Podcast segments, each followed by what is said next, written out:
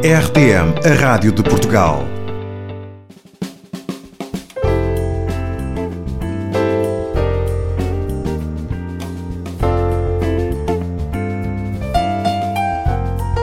Inteligência Espiritual.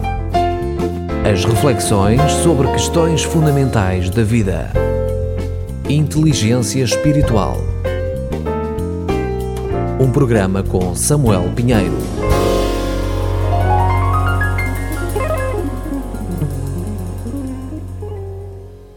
A esperança da glória. Com os pés na terra e os olhos fixados no além. Quanto mais nos focarmos no que nos aguarda, mais estaremos envolvidos no aqui e agora, em todos os desafios que nos desafiam.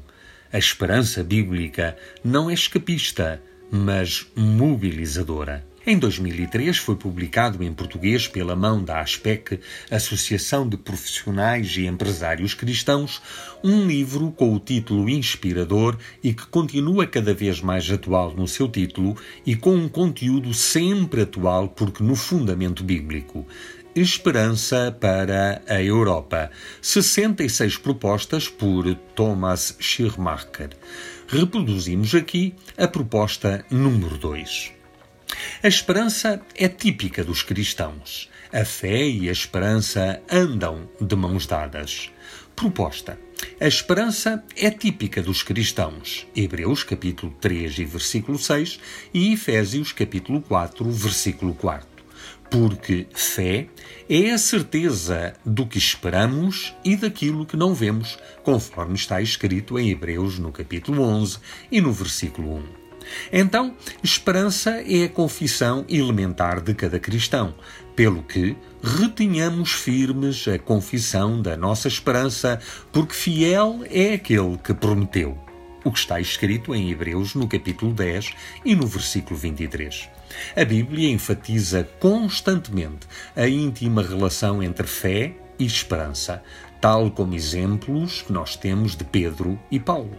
Falando de Jesus, Pedro diz: por ele credes em Deus que o ressuscitou dos mortos e o glorificou para que a vossa fé e esperança estivessem em Deus. Na carta na primeira carta de Pedro, no capítulo 1 e no versículo 21. E Paulo recorda-nos que por Cristo obtivemos acesso pela fé a esta graça em que estamos firmes e alegramos-nos na esperança da glória de Deus. Romanos capítulo 5 e no versículo 2. Pedro não deixa dúvidas de que o novo nascimento, a ação divina que nos torna cristãos, produz uma viva esperança. Louvado seja o Deus e Pai de nosso Senhor Jesus Cristo.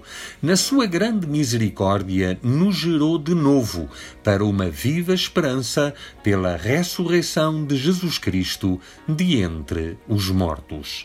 1 de Pedro, capítulo 1, versículo 3. A nossa esperança viva não deveria tornar-se mais visível ao mundo? Os cristãos europeus precisam de aprender a confessar a sua esperança em todas as situações e de recordar às igrejas que o emblema da nossa fé é a esperança e não a resignação.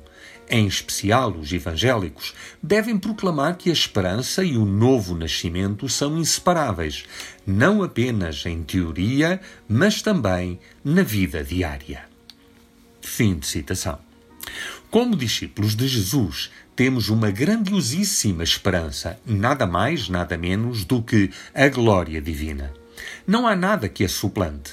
Não podemos aspirar a mais. Fomos criados para ela. Apartámo-nos dela, mas Jesus veio e voltou a dar-nos a visão da glória, como nenhum outro. A palavra tornou-se homem e viveu aqui na terra entre nós, cheio de amor e perdão, cheio de verdade e vimos a sua glória, a glória do Filho único do Pai. É assim que nos diz o Evangelho de João, o quarto Evangelho, no capítulo 1, os versículos que vão de 14, o versículo 14.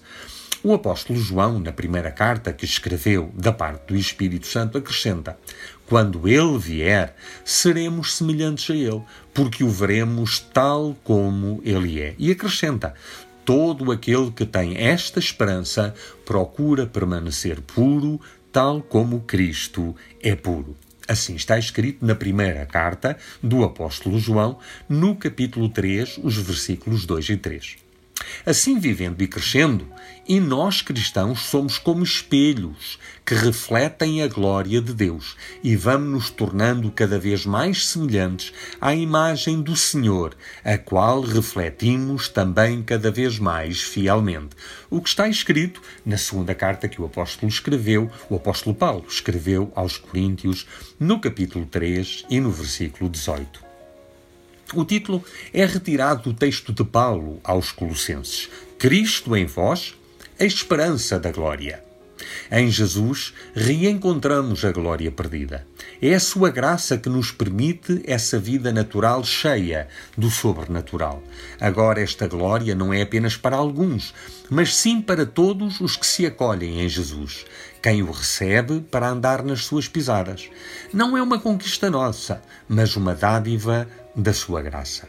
A maior de todas as graças custou o maior de todos os sacrifícios. Jesus, na cruz, deu-nos a conhecer o amor absoluto de Deus. Deixemos o nosso orgulho e autossuficiência e curvemos todo o nosso ser diante dele. Confessemos-lhes nosso, os nossos pecados e recebamos a virtude de sermos feitos filhos de Deus para uma nova vida, vivendo para a glória de Deus, na glória de Deus.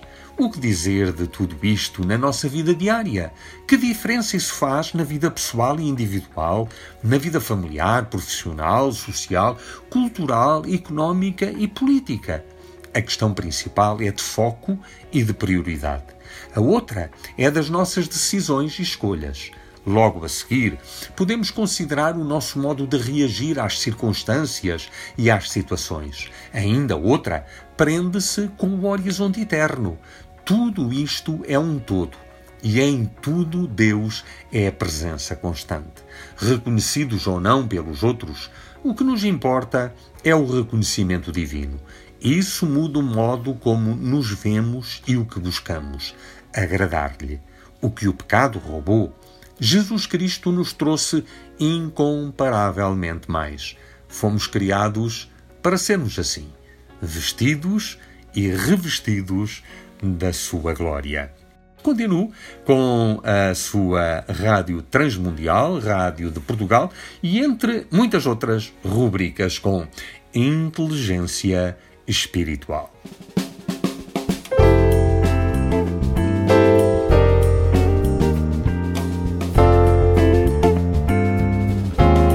Apresentamos Inteligência Espiritual. 5 minutos de reflexão sobre questões fundamentais da vida. Com Samuel Pinheiro.